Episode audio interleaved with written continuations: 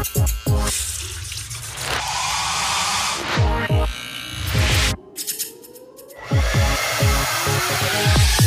herzliches Willkommen zu SKP Voices. Mit diesem Podcast geben wir Friseuren und auch Nicht-Friseuren eine Stimme.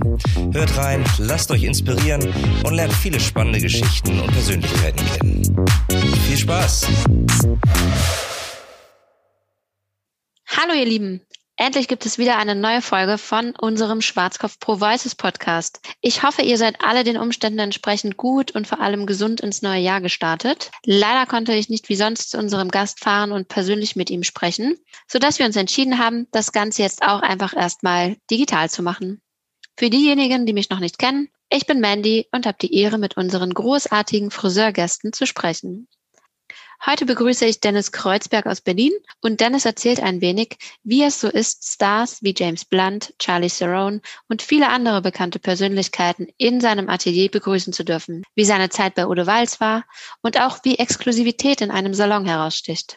Ein schöner Weg bisher und ganz tolle Wünsche hat er für die Friseurbranche, die wir gerne weiter vorantreiben. Also viel Spaß und wenn der Ton manchmal hängt, verzeiht mir die Technik.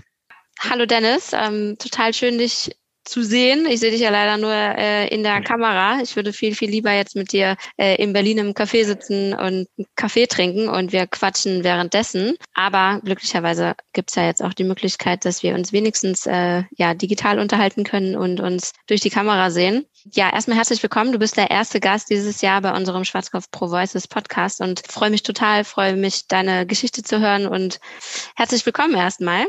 Ja, hi, ich freue mich auch hier zu sein und ich freue mich auch über dieses Meeting, über dieses Special Meeting für dieses Jahr, was wir zwar jetzt hier haben. Ich finde, das ist mal eine ganz tolle Idee, das auch mal ohne persönlichen direkten Kontakt machen zu können, um zu sehen, was alles möglich ist.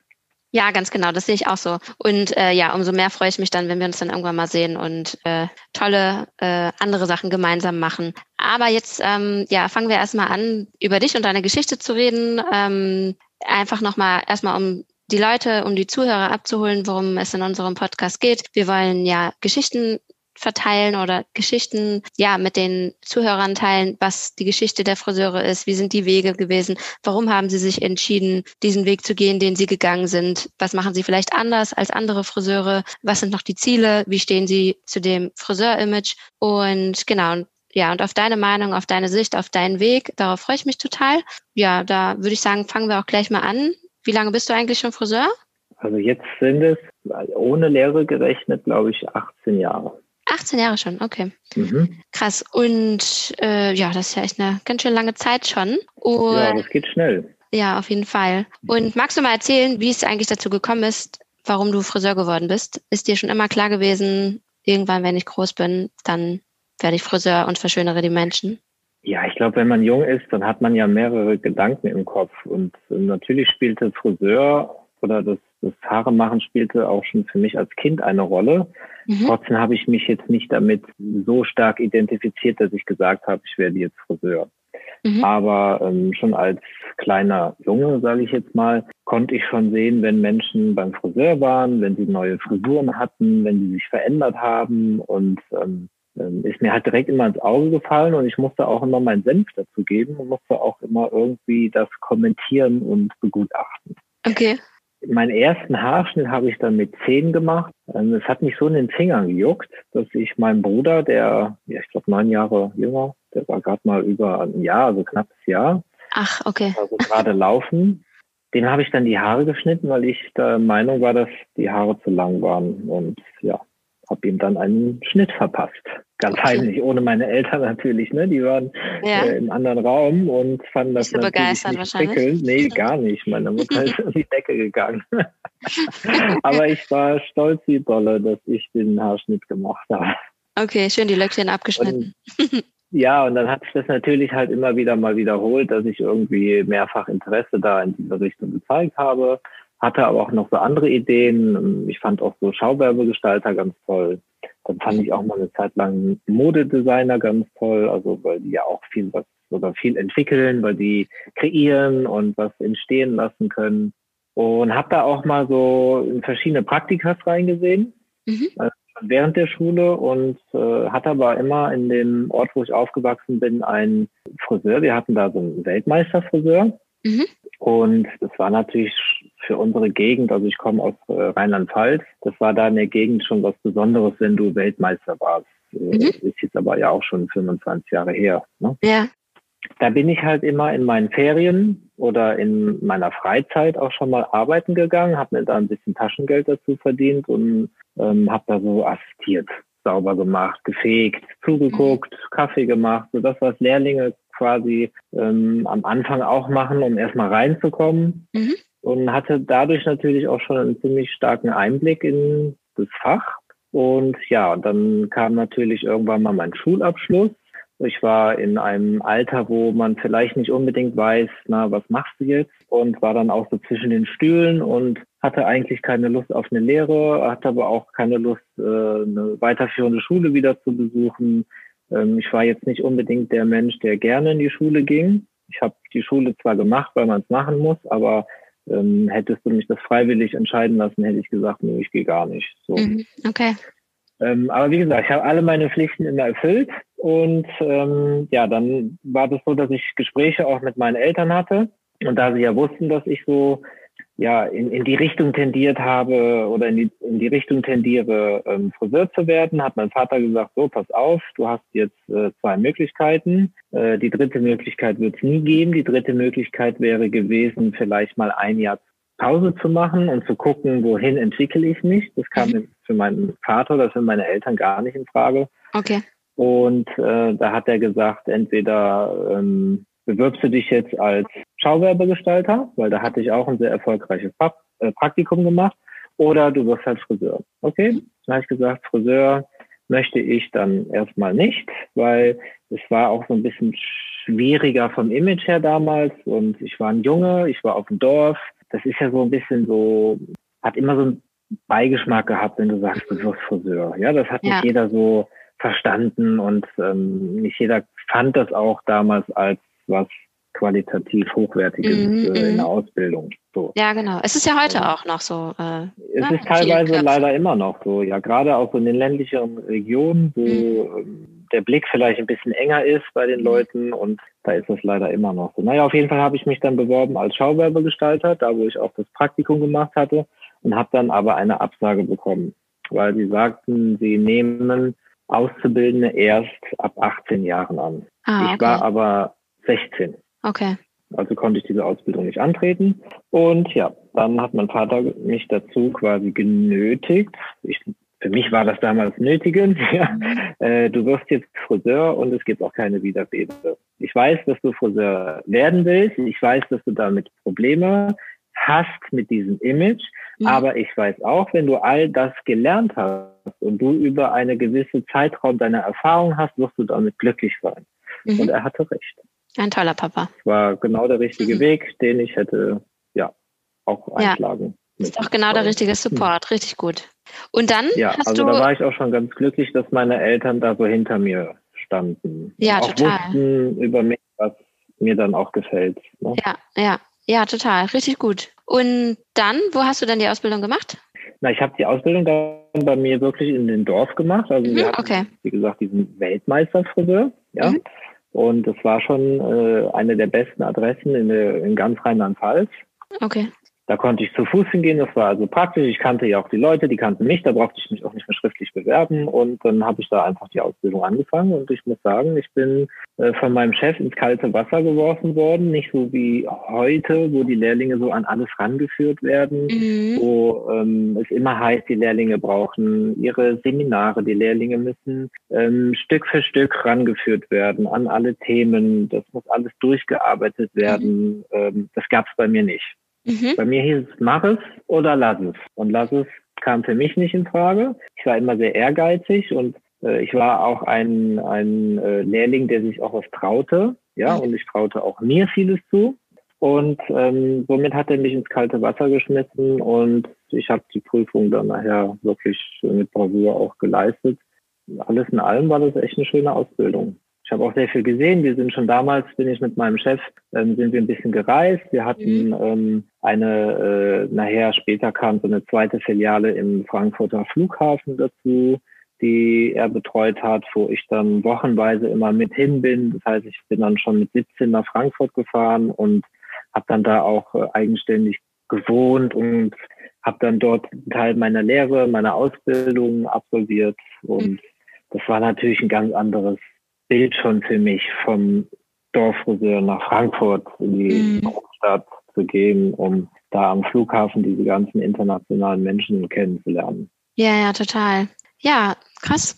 Und jetzt bist du mittlerweile ja in Berlin, hast deine zwei eigenen Geschäfte, zwei eigene Ateliers, wie du sie so schön nennst, wie ich finde.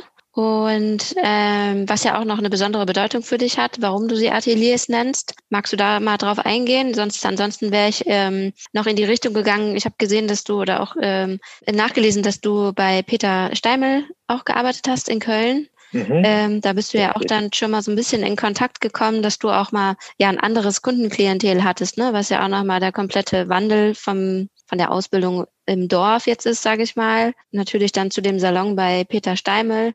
Ja, magst du mal da so ja. den, den Unterschied erzählen? Wie war das so? Wie, äh, wie, waren, ja, wie war das so für dich? Was, was hast du so daraus mitgenommen, auch im Hinblick darauf, was du jetzt aus deinen, ähm, aus deinen eigenen Geschäften gemacht hast? Also bei mir war das so, ich wusste schon sehr früh, dass ich nicht in dem Dorf bleiben möchte, weil mhm. ähm, das Dorf hat mir nicht die Möglichkeiten gegeben, mich zu entfalten und mich weiterzuentwickeln, weil der Friseurberuf ist ja ein ganz toller Beruf. Du kannst dich ja in extrem viele verschiedene Richtungen entwickeln. Du kannst extrem viele verschiedene Aufgaben erledigen. Und das ist natürlich in so kleineren Orten dann wirklich begrenzt. So, das hat mir also nie gereicht. Von daher habe ich äh, das Dorf, nachdem ich die Lehre beendet habe, schon ähm, ein halbes Jahr später direkt verlassen mhm. und bin dann nach Köln gegangen. Das war so äh, die nächstgrößere internationale Stadt von Rheinland-Pfalz aus und bin dorthin gezogen und habe mich bei so einem klassischen, typischen Kölner Friseurladen beworben, wo auch viel Karneval gefeiert wird und wo ganz viele Kölner hingegangen sind und ähm, habe so einen ziemlich guten Einstieg in die Kölner Mentalität bekommen, die ja. mir ja von der Sprache nicht ganz so fremd war, aber ja. halt äh, wie ein Kölner so tickte, das lernt sie ja wirklich erst am Menschen kennen. Dann, ja. Ne? Ja. Und das hat also da sehr viel Spaß gemacht und trotzdem nach einem Jahr merkte ich dann auch wieder, dass äh, ich wieder einen Schritt weiter will und möchte mich nochmal verändern. Hab dann mich bei Peter Steimel beworben. Das war in Köln so der exklusive Friseur, extrem teuer. Mhm. Also das war ja noch D-Max-Zeiten, mhm. aber ähm, das Kunden fürs Haare machen 800 bis 1000 D-Mark bezahlt haben, das war also fast Normalität in dem mhm. Laden. Verrückt. Ähm, es war Qualität, Qualität und mhm. Service hatte den höchsten Anspruch, den mhm. du aus den Fünf-Sterne-Hotels her kennst. Mhm. Es war für mich auch wieder ins kalte Wasser springen. Das war das erste Mal, dass ich mit so einem Klientel zusammenarbeiten konnte. Und da habe ich dann extrem viel Erfahrung sammeln können. Also mhm. Genauigkeit, Pünktlichkeit, Fachlichkeit, Kompetenz, das konnte ich da richtig gut erlernen und mhm. äh, habe tolle Kontakte gemacht und habe darüber hinaus auch den nächsten Kontakt gemacht und habe ein Friseurgeschäft als Geschäftsführer geführt, ähm, nachdem ich dann bei Steine wieder weg bin. Und auch noch in Köln dann, ja? Auch noch in Köln. Das habe ich dann so ein, ein Jahr ungefähr gemacht, mhm. auch wieder. Mhm dann war wieder der Punkt, wo ich dachte, ich brauche jetzt was muss wieder wachsen. Anderes, Höheres, Neueres, muss mhm. wieder was dazulernen, weil ich war immer ähm, sehr interessiert an neuen Sachen und auch am Lernen. Und dann kam für mich natürlich die Frage, ob ich nach Berlin gehe. Mhm.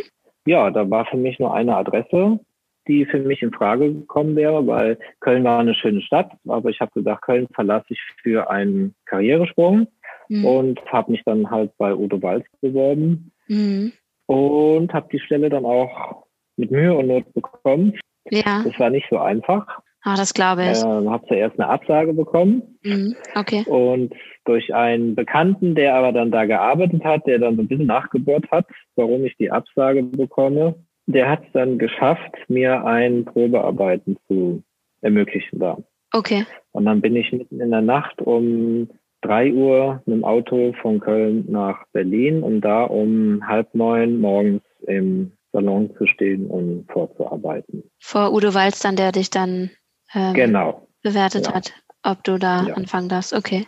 Und dann habe ich die Stelle bekommen mhm. und war zwei Wochen später in Berlin mhm. und habe dann gelebt und gearbeitet. Und jetzt lebe und arbeite ich immer noch in Berlin. Genau. Ach, wie schön. Was musstest du da, was musstest du da vorführen? Also erstmal ist es ja noch eine, also eine ganz tolle Ehre, dann auch mit ihm noch, ähm, ja, dass du mit ihm zusammenarbeiten durftest, ne? So, er ist ja leider letztes ja, Jahr verstorben. Es, es war, als ich da angefangen habe, war das, äh, war das noch der Laden überhaupt. Mhm. Also ich meine, ich bin ja auch Friseurin ja. und ich weiß auch noch, früher war das für mich auch so der boah, Udo Walz, so jeder, ähm, ja. also.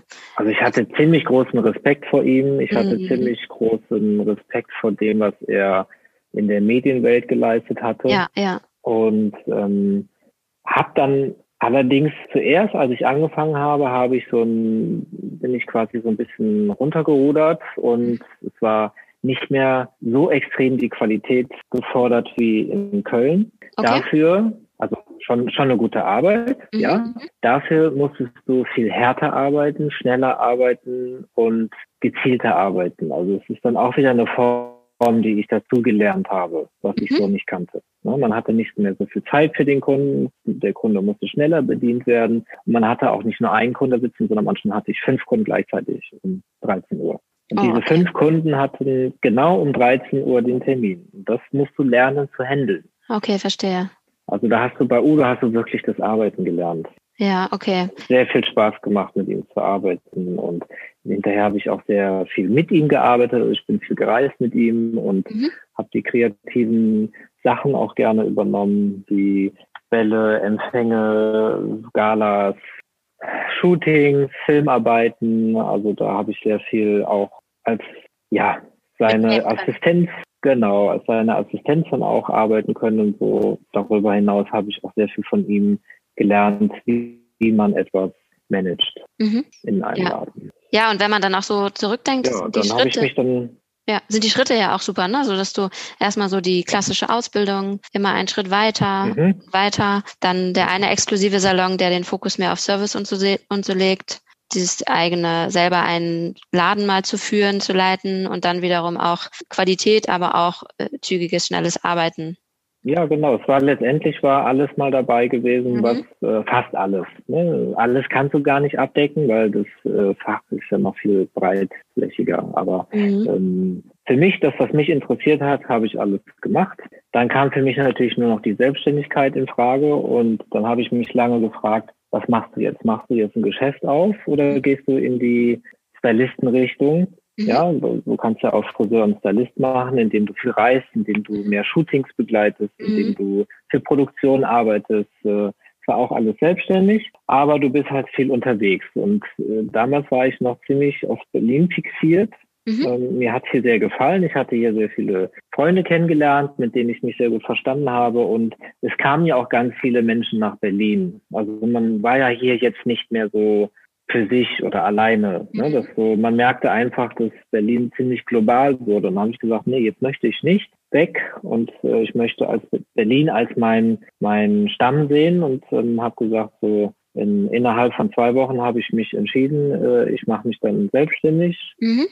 habe dann auch gekündigt und habe zwei Wochen später dann halt schon mein erstes Geschäft aufgemacht. Und um jetzt nochmal deine Frage äh, zurückzukommen, warum Atelier? Ich nenne meine Läden ja Atelier. Das hat einen Grund und zwar hinter dem Wort Atelier verbirgt sich für mich etwas Geheimnisvolles. Es mhm. verbirgt sich für mich dahinter Kunst, es verbirgt sich für mich dahinter eine Werkstatt, es verbirgt sich aber auch äh, eine Persönlichkeit dahinter. Und das ist das, was mich halt ausmacht. Also ich bin vielleicht nicht der klassische Friseur in dem Sinne, äh, dass ich auf die Arbeit gehe, um Haare zu machen, sondern ich sehe das, ich sehe ein bisschen darüber hinaus. Ja. Und ich möchte auch, dass der Kunde das Gefühl hat, dass er im Ganzen abgeholt wird bei uns. Das ist mir ganz wichtig. Und wir versuchen den Kunden auch über Dienstleistungen, die wir aktiv machen, auch darüber hinaus noch zu helfen sei es indem wir Kooperationen schaffen, indem wir eine Verbindung herschaffen, oder indem wir das Ganze als Projekt sehen. Mhm. Und wenn du etwas als Projekt siehst, dann ist es nicht mehr ein, ich habe jetzt um 14 Uhr einen Termin, aber ich muss um 14.30 Uhr wieder raus.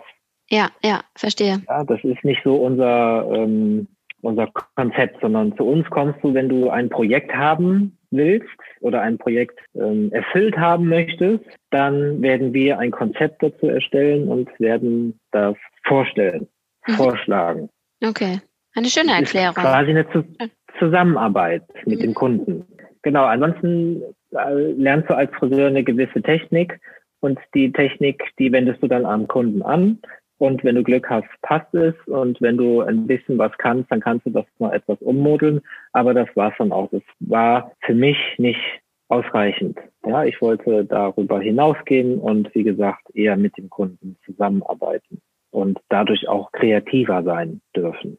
Ja, und für dich war dann auch schon von Anfang an klar, dass du auch ein, äh, in die hochpreisige oder exklusive Richtung gehen möchtest dann wahrscheinlich. Die Frage hat sich gar nicht großartig äh, gestellt bei mir, sondern das war klar, dass wir hochpreisig werden, weil mhm.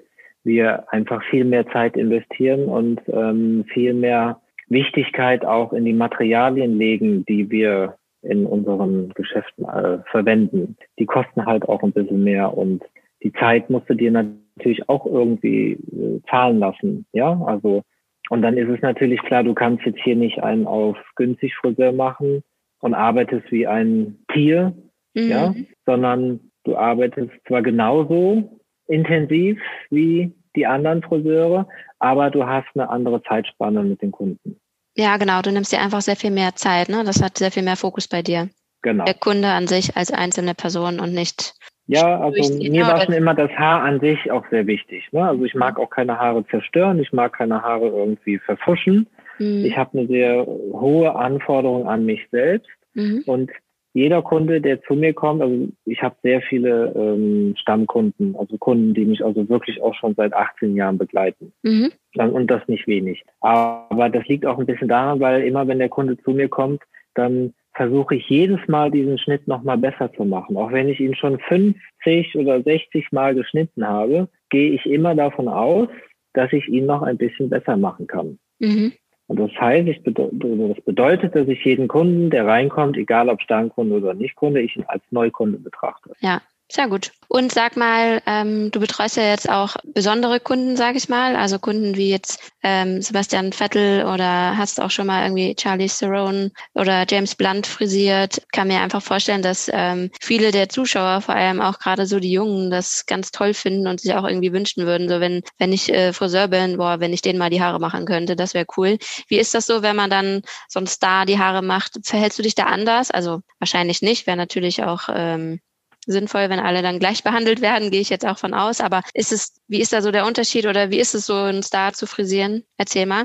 Also es ist schon so, dass man eigentlich jeden Kunden gleich behandeln sollte. Mhm. Ja, egal wer zu dir kommt, egal wer vor dir sitzt. Trotzdem hast du natürlich irgendwann die Erfahrung und weißt, welche Menschenkategorie wie bedient werden möchte. Mhm. Und auf diese Ebene lässt du dich dann ein. Und natürlich, wenn jetzt ein Star zu mir kommt, wo ich auch ein bisschen was weiß über ihn, ich meine, aus den Medien kann man ja auch einiges dann lesen, dann versucht man natürlich, ihn so nah wie möglich zu kommen, um ihn auch abzuholen. Mhm. Weil es bringt ja nichts, wenn ich eine klassische, standardisierte äh, Vorgehensweise an den Tag lege, die ich bei allen benutze, mhm. und das passt aber dann nicht. Ja, also ja, versucht man natürlich, eine gewisse Persönlichkeit reinzubringen. Mhm. Ja, ohne dass man zu intim wird. Also eine, die, die Distanz zu dem Kunden ist mir immer sehr wichtig. Mhm. Ja, weil ich bin ich, der Kunde ist Kunde, auch wenn wir zusammenarbeiten. So, und wenn jetzt ein Star kommt, ist er auch der Star und ich bin ich und ich habe die Distanz. Mhm.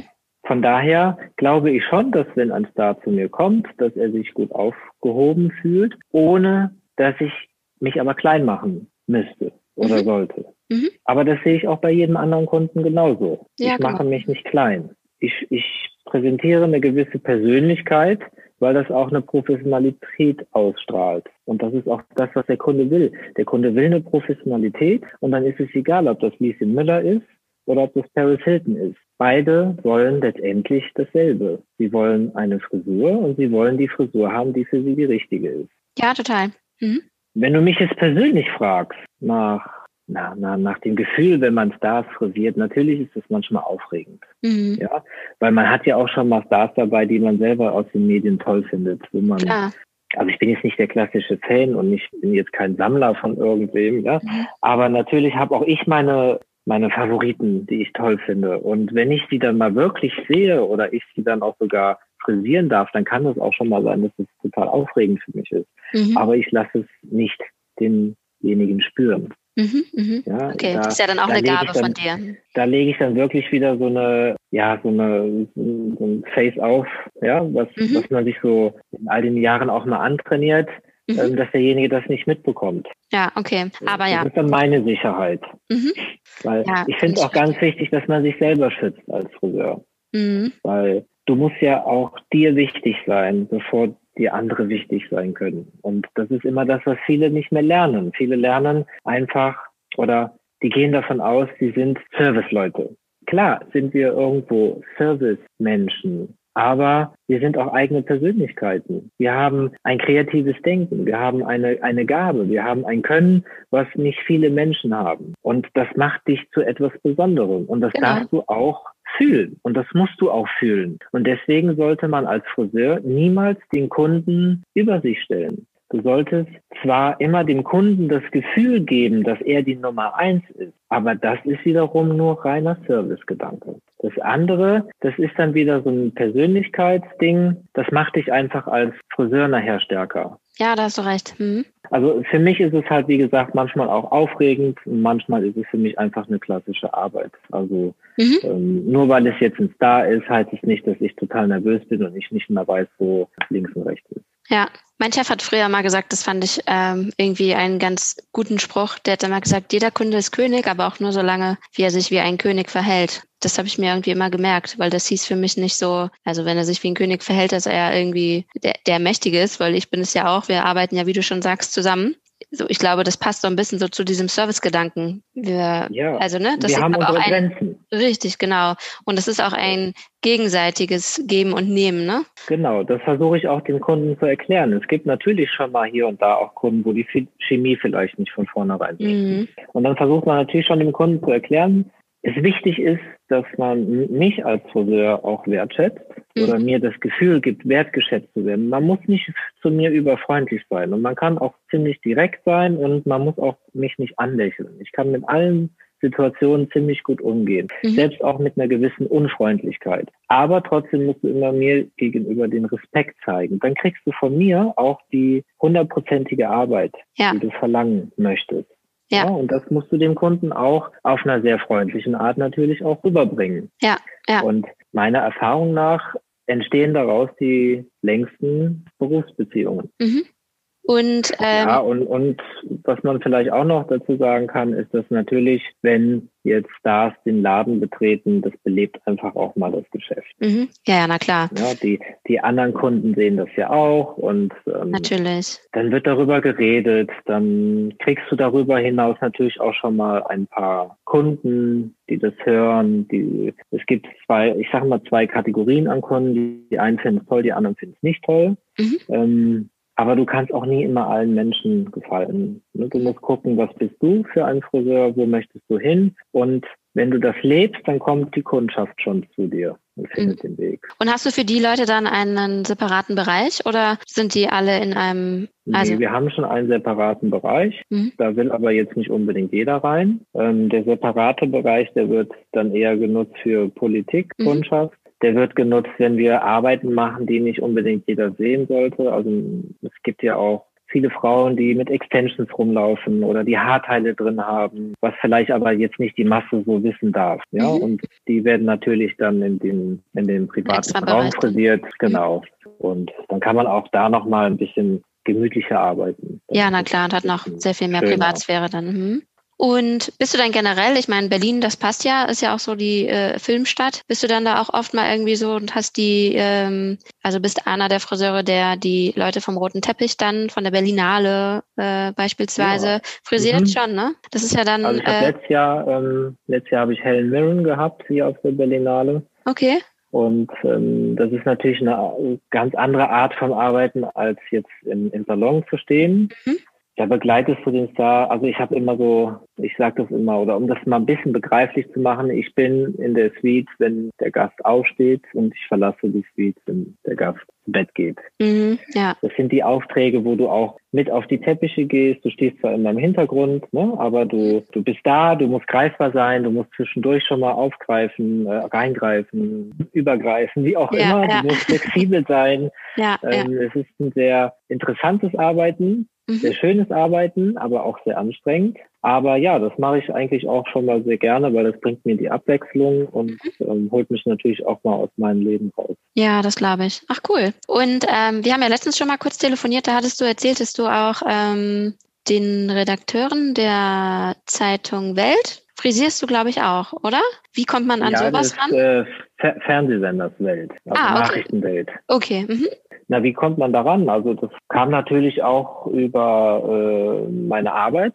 Ja, mhm. weil ich eine Moderatorin bei mir als Kundin hatte, wo mhm. die Haare sehr gut angekommen sind am Sender und sie sich gefragt haben, warum können nicht viele meiner Moderatorinnen so ausschauen. Und da kam halt die Anfrage von, von Welt damals noch N24, ähm, ob ich nicht Interesse an einer Kooperation hätte. Mhm. Und ja, das mache ich jetzt auch schon seit fünf Jahren. Auch wieder eine ganz andere Arbeit, ne? weil du, wenn du fürs Fernsehen arbeitest oder wenn du für die Kamera arbeitest, musst du ein bisschen anders arbeiten mit den Haaren, als du es bei den Kunden gewohnt bist. Sehr interessant, diese Erfahrung. Und das bringt dir auch sehr viel Fachwissen und macht dich natürlich auch stolz, wenn so ein Sender auf dich zukommt und dich fragt, ähm, ob du für die die Haare machen möchtest. Ja, na klar. Und es ist natürlich für dich auch sehr abwechslungsreich, ne? wie du auch schon gesagt hast. Und hast du da auch ähm, so spezielle Kollegen, die dich dann immer begleiten und irgendwie supporten oder fährst du da, also oder machst du das immer ganz alleine? Nee, also es ist selten, dass ich mal ganz alleine unterwegs bin. Kommt natürlich auch schon mal vor. Mhm. Ähm, es kommt ja auch immer darauf an, wird Make-up mitgemacht, soll von meiner Seite aus Make-up mit angeboten werden. Ich selber mache kein Make-up, mhm. ich mache nur Haare. Mhm. Und natürlich, wenn Make-up gebraucht wird, dann ähm, habe ich meine Leute, die ich mir ins Boot hole und die mich dann begleiten für äh, diesen Auftrag. Es kommt auch immer darauf an, wie groß ist der Auftrag. Also mein ganzes Team, also alle, die bei mir arbeiten, müssen diese Arbeit beherrschen und sie müssen diese Flexibilität Flexibilität mitbringen und natürlich auch bereit sein, einzuspringen, wenn sie gebraucht werden für solche Tätigkeiten. Ja, spannend. Und jetzt hast du ja mittlerweile zwei Geschäfte in Berlin, zwei Ateliers. Wie ist das? Bist du in beiden da so aufgeteilt oder wie hast du das? Wie ist da so die Aufteilung für dich? Oder hast du einen Salon, in dem bist du immer? Oder hast du so zwei Tage bin ich in dem, drei Tage bin ich in dem? Also ich, kann einfach nicht loslassen. Ne? Deswegen ähm, bin ich eigentlich in beiden Läden. Den anderen Laden in Mitte, ah, okay. den habe ich jetzt ungefähr seit zehn Jahren. Mhm. Den neuen Laden in Charlottenburg, also Nähe Kudamm, den habe ich jetzt seit einem Jahr. Ähm, ich arbeite in beiden, habe das immer so tageweise aufgeteilt, mhm. weil ich finde, beide Geschäfte haben irgendwie eine sehr schöne Atmosphäre und sind ein bisschen unterschiedlich. Zwar haben wir die oder tragen beide Salons dieselbe Philosophie, mhm. aber sie ähm, haben ein bisschen unterschiedliche Gesichter und äh, ich habe sie selber eingerichtet, ich habe sie selber designt mit Architekten und dadurch, dass wenn du dich selbst da reinbringst, dir was dabei denkst und es erbaust, dann baust du ja ein bisschen Persönlichkeit auf. Deswegen kann ich ein Geschäft nicht für sich lassen, ja. weil ich irgendwie das Gefühl habe, ähm, ich brauche das auch. Mhm. Ja, ich kann das irgendwie nachvollziehen. Aber schon ist es so, dass in Zukunft ich natürlich das jetzt auch nicht ewig so machen möchte. Jetzt kam Corona dazwischen und das hat das natürlich alles nochmal etwas verändert, in meine Planung auch sehr eingegriffen. Dadurch musste ich viele Sachen anders machen. Ich musste nochmal ein bisschen umstrukturieren. Ich musste ein bisschen umdenken. Und ein neues Projekt, was ich auch angefangen habe, musste ich leider komplett beiseite stellen. Und da muss man jetzt erstmal sehen, wenn diese äh, Zeit der Pandemie überstanden ist, wie die Sachlage aussieht, wie die Situation aussieht, ähm, allgemein mit sich selber, wie auch aber auch mit der Außenwelt, um dann einfach nochmal zu gucken, ob man das alte Modul wieder aufbaut mhm. oder ob man nochmal neue Konzepte mit einfließen lässt. Ja, ähm, ja.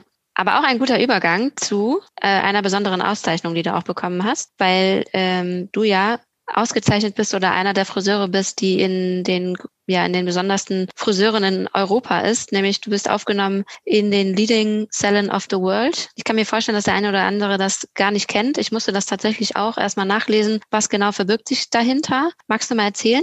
Ja, also das ist so eine, kommt aus Amerika. Ich glaube, der Hauptsitz ist in New York und da ist das auch entstanden. Das ist eine Organisation, nenne ich das. Man kennt es vielleicht ein bisschen von den Hotels, mhm. Äh, Hotels of the World.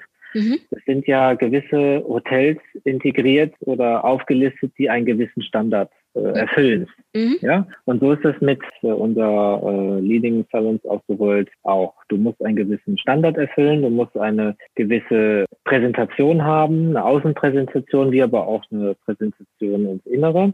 Mhm. Und diese Organisation ist natürlich immer auf der Suche nach neuen Friseurgeschäften. Du kannst dich aber nicht dazu bewerben. Du musst quasi von denen entdeckt werden. Ah, okay, das wäre meine nächste Frage. Ja? Sie verraten dir aber auch nicht, wenn sie dich entdecken, wie sie dich unbedingt entdeckt haben. Sondern okay. das, bei mir war das so, dass irgendwann mal eine Dame aus Amerika bei mir vor der Tür stand und sie einen Termin hatte zum Haare machen Mhm. Und sie mir dann aber auch berichtete, dass ich mit aufgenommen werde in die Leading Salons of the World, weil sie mich getestet haben und diese Tests nun quasi in Amerika auch ähm, bewertet wurden.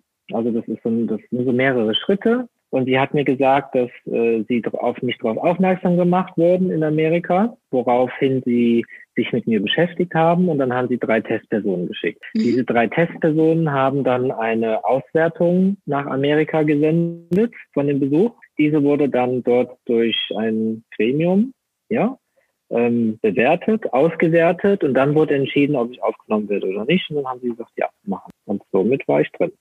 Ja, richtig cool. Und was für eine Ehre dann. Das, ja, also, dann zu dem Zeitpunkt wusste ich das auch noch nicht, äh, mhm.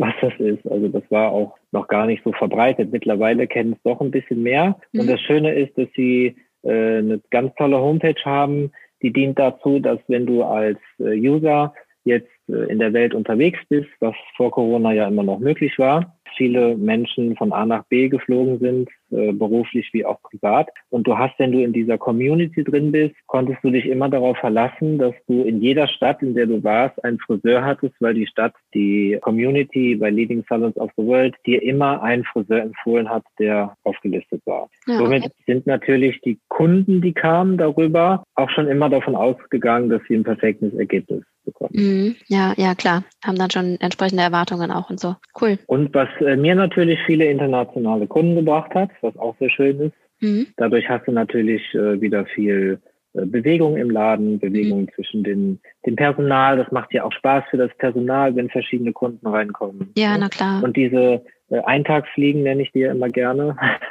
diese mhm. Kundschaft, die ja. sieht man ja teilweise nur einmal, weil dann sind die auch wieder weg. Mhm. Äh, das ist wirklich eine, auch wieder eine andere Art zu arbeiten. Die wollen, die wollen so viel aufsaugen von dir. Mhm. Ja, das ist schön. Du kannst von dir erzählen, du kannst die beraten, du kannst denen was empfehlen, du kannst sie verändern und das macht wirklich Spaß. Mhm. Ach schön. Ja, das klingt auch so. Voll gut.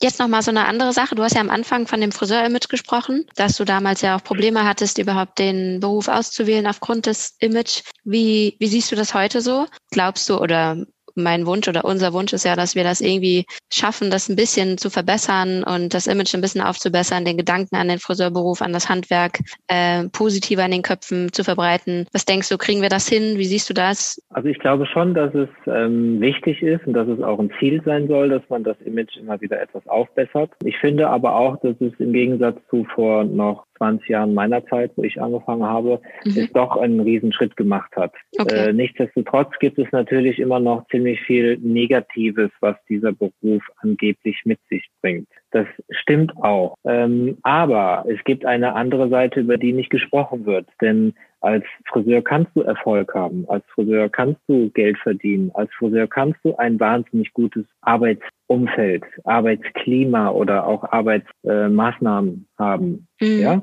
das ist nicht alles, was der Beruf mit sich bringt, ist bekannt bei den Leuten. So. Mhm. Und deswegen glaube ich, weil es doch auch immer noch viele Friseurgeschäfte gibt, die vielleicht nicht so dem Bild entsprechen, was ich jetzt gerne sehe oder was man so gerne sehen würde, wenn man an Qualität denkt. Das ist aber in den letzten Jahren auch wieder ein bisschen zurückgegangen. Die Wertigkeit ist schon wieder mehr angekommen. Mhm. Und ich finde es halt auch wichtig, dass man das nochmal ein bisschen stärkt, die Wertigkeit des Berufes. Und ähm, dazu ist es ganz wichtig, dass in der Friseurwelt erstmal eine funktionierende wie soll man sagen, eine funktionierende Lobby herrscht. Mhm. Weil der Friseur an sich, der ist oft zu klein dafür. Der kann gar nicht die breite Masse erreichen. Der hat nicht die Möglichkeiten dazu. Der mhm. hat auch nicht die Zeit dazu. Den Friseuren fehlt es eigentlich eher an einer Lobby, die für ein gewisses Bild steht. Mhm. Die muss sich positionieren und die muss herausarbeiten, wo sind die Defizite und muss diese aber auch verbessern. Und ich finde es ganz wichtig, dass man die auch verbessert, weil dass ein Friseur keine Millionen verdient mit dem Haare schneiden, das ist klar. Aber dass ein Friseur mit seinen Händen so viel Geld verdienen kann, dass er sich dann ein schönes Leben damit aufbauen kann, das ist auch wiederum sicher. Wichtig ist nur, wie gut wirst du als Friseur? Für den Beruf aus Leidenschaft oder machst du ihn, weil du nichts anderes weißt, was du machen solltest? Mhm. Ja, genau. Ich glaube, das ist ein ganz wichtiger Punkt, ja. Und ich glaube, wir müssten einfach den Auszubildenden eine viel bessere Aussicht liefern, mhm. damit sich all die Menschen mit den Qualitäten, die sie mitbringen sollten, auch wieder bewerben. Ja, da hast du vollkommen recht. Also hoffe ich, dass wir so ein etwas ins Rollen bringen. Auch ja, mit unserer. Love for Hairdressers Kampagne. Ne? Da haben wir ja einige Sachen, wo wir was fürs Image machen. Und ich weiß, dass viele da auch äh, so in den Köpfen haben, dass einiges vielleicht auch realitätsfern ist. Aber irgendwie muss man das ja auch versuchen, ähm, auf ein anderes Podest gesagt, zu stellen. Dieser ne? Beruf, der Beruf bringt dir oder bietet dir so viele Möglichkeiten, genau. in, in verschiedene Richtungen zu gehen. Du kannst weltweit arbeiten. Du arbeitest mit Menschen, was schon sehr schön ist. Du hast äh, keine, kein, keine Geschlechtswahl zu treffen. Du hast keine Alterswahl zu treffen. Du kannst das wirklich frei entscheiden, was du machst. Du kannst ausbauen darüber hinaus noch zu dem Friseurberuf auch noch andere Berufe lernen, wie Schminken, Visagisten, wie Styling. Von daher glaube ich schon, dass man, wenn man das Ganze nochmal mehr präsentiert, es auch wieder Gehör findet bei den richtigen Menschen. Mhm. Ja, ja, das glaube ich auch. Du hast da echt viele Punkte aufgezählt, die wir, die wir auch genauso sehen und die immer stärker verbreitet werden müssen. Und, und die, die es werden wollen, halt auch einfach supported werden müssen und immer wieder bestärkt werden müssen und denen die Wege aufgezeigt werden müssen, genau. was sie für Möglichkeiten haben. Und ich meine, du bist ja jetzt auch so das perfekte Beispiel. Ne? Du, du hast diese unfassbare Abwechslung. Du bist verschiedene Wege gegangen und hast dir verschiedene äh, Möglichkeiten angeschaut und ja, und jetzt am Ende so dein eigenes Ding daraus gemacht. Äh, ich, ja. ich, ich, ich sehe noch so ein bisschen die Schwierigkeit, wenn ich das noch kurz sagen darf. Das, mhm, ähm, das, das begleitet mich persönlich immer so ein bisschen, weil ich denke oder ich mache mir ja auch Gedanken darüber, wie entwickelt sich die Friseurbranche, wie entwickelt sich so das Image und sehe dann ja auch, dass was nachkommt und kriege natürlich auch viele Bewerbungen äh, in meine Geschäfte und kann da auch die Vergleiche auflisten. Aber ähm, um das mal ein bisschen zu vergleichen zu meiner Zeit. Zu meiner Zeit waren wir auch in der Lehre nicht die Großverdiener. Wir haben auch nicht viel verdient. Ähm, so wie das heute ja auch ist. Die verdienen nicht viel. Aber haben wir früher haben diese Lehre einfach auch ein bisschen eher gestartet. Wir waren noch unter 18. Wir hatten noch nicht das Gefühl von Geld verdienen kennengelernt. Wir haben noch nicht die große globale Welt bereist und gesehen mhm. und kennengelernt. Da hast du natürlich in diesem Beruf einen etwas einfacheren Einstieg. Mhm. Wenn du aber jetzt 18, 19, 20 bist, dann hast du schon mal irgendwo Geld verdient. Sei es als Kellner, sei es als Rezeptionist, sei es ähm, bei Kinokartenverkauf. Ähm, aber die meisten haben sich schon mal ihr Taschengeld oder ihr Geld so mhm. dazu verdient. Und für die ist das dann recht wenig, weil sie denken, okay, das ist jetzt mein Hauptjob. Ich verdiene jetzt eher gesagt vielleicht noch sogar ein bisschen weniger als mhm. vorher mit meinen Nebenjobs. Mhm. Warum soll ich diesen Beruf denn lernen? Und da ist immer so dieser, da muss man eine Kehrtwende schaffen, weil ähm, ich sage immer, pass auf, wenn du ins Studium gehst, verdienst du Geld.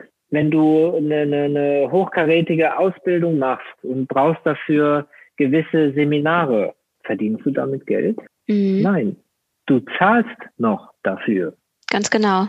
Und das muss man sich so ein bisschen nochmal vor Augen halten. Ich will, wenn ich das Gefühl habe, ich will ein Friseur werden, dann will ich in der Lehre noch kein Geld verdienen. Da muss ich erstmal investieren. In der Lehre das einfach nur lernen. Und entweder habe ich die Möglichkeit von zu Hause, dass ich das irgendwie managen kann, oder ich versuche mir das über ein BAföG oder über eine andere Möglichkeit zu, mhm. zu lösen. Aber es ist letztendlich eine Ausbildung. Ja, ja, da hast du schon recht. Also wenn man ein Studium macht, dann muss man sich das ja auch irgendwie irgendwie eine Unterstützung holen und man verdient nichts dabei und man lernt drei, vier Jahre, ne? Na klar. Hm.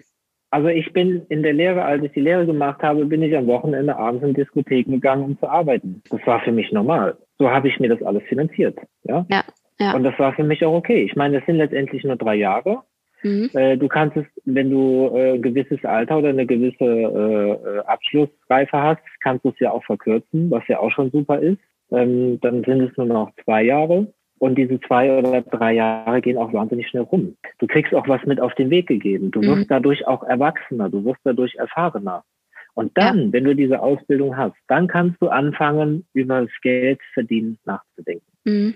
Also ich glaube, jetzt spreche ich natürlich auch mit jemandem, der sehr viel Ehrgeiz hat, wie du ja auch schon gesagt hast. Ne? Also da gehört, glaube ich, auch immer so ein bisschen Eigeninitiative und so dazu. Und ich kenne das auch. Ich habe tatsächlich auch damals neben meiner Friseurausbildung habe ich noch bei Nordsee gearbeitet äh, am Wochenende und äh, weiß also genau, wovon du sprichst. Aber das ist dann auch so ein, kann man halt einfach nur allen mitgeben, so einfach machen. Ihr müsst es anpacken und am Anfang, genau, man muss viel Zeit, viel Wissen und Lernen da reinstecken und wenn man irgendwie, ja, sich anderweitig auch noch mehr dazu verdienen möchte, dann muss man irgendwie andere Wege wenn noch. Wenn man gut werden will. Genau. Genau. Ja.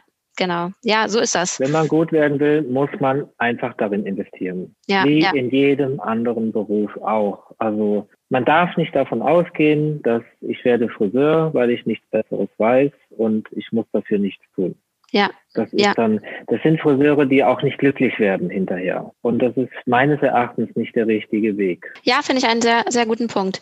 Ich möchte das jetzt aber noch nicht abschließen. Ich habe noch eine andere Frage, die ähm, ja auch gerade so im großes Thema ist und ähm, nämlich so das Thema Nachhaltigkeit, wo man sich wahrscheinlich ja eher jetzt so denkt, so ja, so Umweltbewusstsein und Nachhaltigkeit irgendwie so ein bisschen schwierig ja im Friseurberuf, aber auch dort fangen ja immer mehr an, auch so ein bisschen ähm, mit diesem Thema endlich so zu beschäftigen, dass man da immer mehr äh, reinstecken muss und sehr äh, umweltbewusster umgehen muss. Ich glaube aber, dass dieser Punkt äh, auch gut zu dir passt und du da auch noch ein paar Sachen zu sagen kannst, wie man doch das Thema ähm, Nachhaltigkeit im Friseursalon mit integrieren kann. Also ich finde es total wichtig, dass man das ähm, Thema Nachhaltigkeit bei uns in den Beruf mit integriert, weil ähm, wir arbeiten natürlich mit der Grundversorgung, mit Wasser. Ja? Mhm, ja bei eben. uns sind chemische Prozesse, die wir machen. Bei, bei uns sind Chemikalien im Raum. Es ist schwer, das komplett zu verneinen. Ja, es ist schwer in unserem Fach 100 Prozent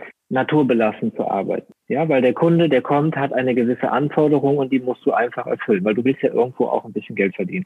Aber trotzdem solltest du, soweit es geht, natürlich arbeiten. Das heißt, du kannst zum Beispiel auf viele Inhaltsstoffe in Produkten verzichten. Du hast heute die Auswahl und kannst dir Produkte aussuchen, die zu dir passen, die nicht mehr diese chemischen ähm, Reaktionen hervorrufen, die nicht mehr diese chemischen Inhaltsstoffe haben, die quasi das Grundwasser auch gar nicht mehr so belasten. Dann ist nämlich auf einmal das Haarewaschen oder das Ausspülen auch gar nicht mehr so schädlich, wie es das eigentlich ist. Dann machen wir was ganz Tolles. Wir arbeiten zum Beispiel nur mit gefiltertem Wasser in meinen Salons. Das bedeutet, dass unsere Wasseranlage quasi die Zuleitung zu uns reinigt und wir haben ein viel sauberes, gereinigteres Wasser, womit wir in kürzester Zeit die Haare auch waschen können. Das wiederum ist auch sehr umweltschonend. Ich merke das auch an meiner Haut, gerade beim Haarewaschen, dass die Shampoos, die wir wählen, weil wir auch eine Naturlinie haben, mit der wir arbeiten, von ABC, Authentic Beauty Konzept, mhm. ähm, dass das viel schonender auch für unsere Haut ist. Die trocknet nicht mehr so aus. Die Reaktionen sind auch nicht mehr so stark, wie sie das früher waren.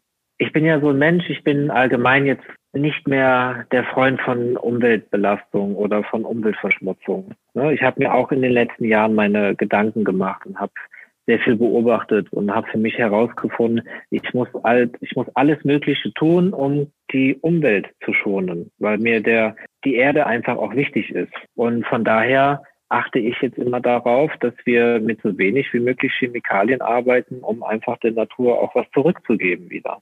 Ja, vor allem das mit dem Wasser finde ich auch. Das mit ähm, dem Wasser ist eine super Sache. Ja, Dennis, ähm, ich würde sagen, kommen wir mal zum äh, Abschluss. Aber ich würde gerne auch noch wissen, so was, du hast ja jetzt auch schon so ein bisschen erzählt, was, was so deine Wünsche noch sind, bis auf das äh, natürlich jetzt hoffentlich bald die Läden wieder aufmachen und das endlich wieder weitergeht für euch. Was wünschst du dir für dich noch? Was wünschst du dir für die Friseurwelt? Also ich wünsche mir für die Friseurwelt, dass wir uns nicht mehr rechtfertigen müssen für unsere Preise, die wir nehmen, sondern dass der Kunde ganz klar sieht, wofür die Preise genommen werden. Es für ihn selbstverständlich ist, dass wir unsere Mitarbeiter mit einem ordentlichen Gehalt nach Hause gehen lassen können. Ich wünsche mir für die Friseurwelt, dass wir wieder zueinander finden und uns gegenseitig stärken und uns nicht gegenseitig konkurrieren. Eine gesunde Konkurrenz finde ich super, die muss auch geben, dann wächst man daran. Mhm. Aber diese äh, zerstörerische Konkurrenz, davon bin ich überhaupt gar kein Fan. Ja. Und ein, ein, ein Fach kann nur wachsen, wenn es gemeinsam wächst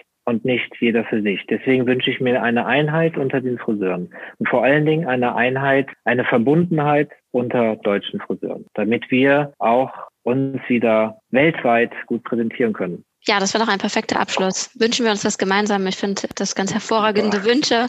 Und äh, ja, wir werden auf jeden Fall alles in unserer Macht Stehende tun, um das immer weiter pushen zu können, weiter alle Friseure da draußen zu supporten und deine Wünsche ich bin mir sicher, dass wir das irgendwann auch schaffen. Ja, genau. ich finde auch, dass der Weg ein sehr guter ist, der gerade gegangen wird. Also ich bin, ich beobachte die Situation gerade mit sehr positiven ähm, Eindrücken und freue mich über das, was in Zukunft jetzt kommt. Das ist schön. Ich freue mich auch darauf. Ja, dann würde ich sagen, ich wünsche dir noch einen wunderschönen Abend, Dennis. Ganz lieben Dank Dankeschön. für das Gespräch. Für dich auch. Danke. Und dann sage ich einfach mal bis ganz bald. Alles klar, Mandy. Ich danke dir und einen schönen Abend für dich. Danke dir auch. Bis dann. Ciao. Tschüss.